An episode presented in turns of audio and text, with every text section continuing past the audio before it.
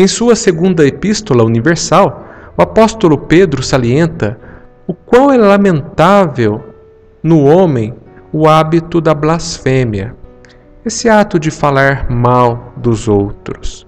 E diz que os anjos, sendo maiores em força e poder, não pronunciam contra eles juízo blasfemo diante de Deus. Essa diferença que o apóstolo estabelece entre a conduta humana e a conduta angélica merece nossa reflexão. Afinal, os homens são anjos em perspectiva, esse é o nosso objetivo. Os homens encontram-se em fase de crescimento espiritual. Já viveram longamente ao influxo dos instintos, deixaram-se dominar por paixões e aos poucos conquistaram a razão.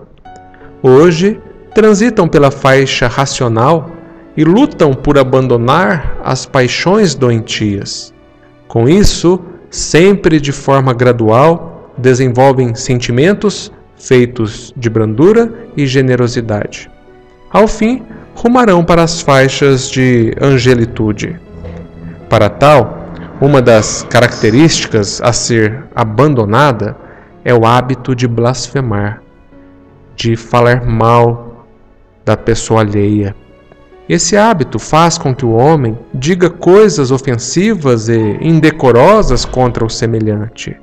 É triste observar o grande número de pessoas dispostas a proferir sentenças negativas umas contra as outras.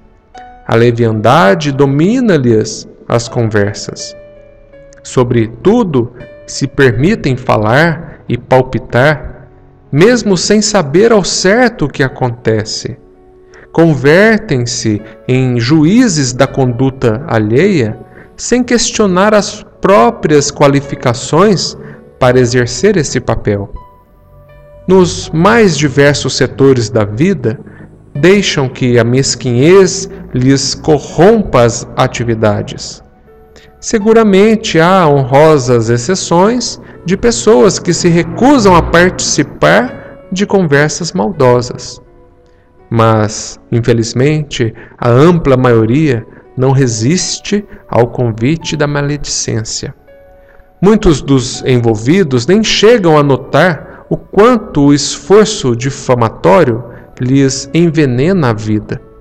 Não percebem que esse hábito os envolve em situações e sentimentos ásperos.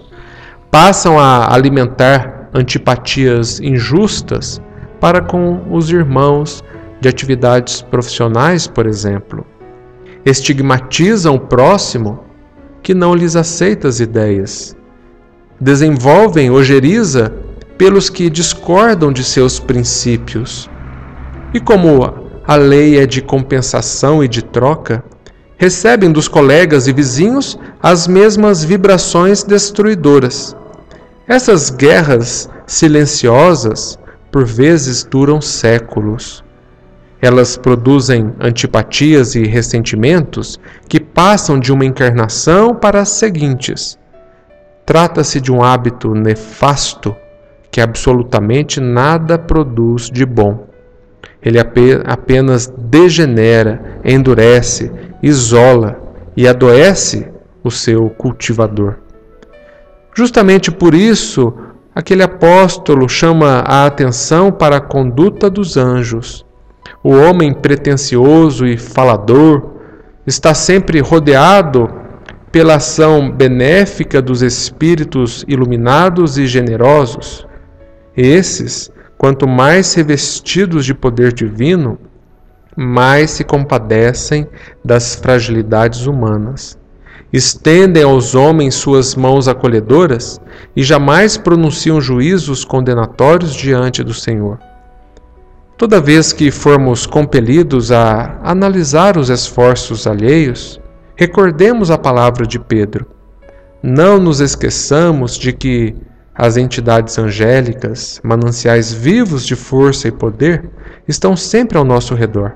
Elas conhecem todas as nossas fragilidades, mas jamais proferem contra nós sentenças acusatórias diante de Deus. Façamos essa reflexão Como estamos reagindo diante daqueles que vêm, por vezes, nos falar mal de uma terceira pessoa? Será que nós cortamos o assunto, nós damos continuidade? Aqui cabe nos lembrar da qualidade da empatia. Aquilo que não queremos para nós, não podemos praticar contra os outros. E o contrário, quando desejamos algo, também temos que oferecer para os outros. Que a paz e o amor de Jesus continuem com todos nós.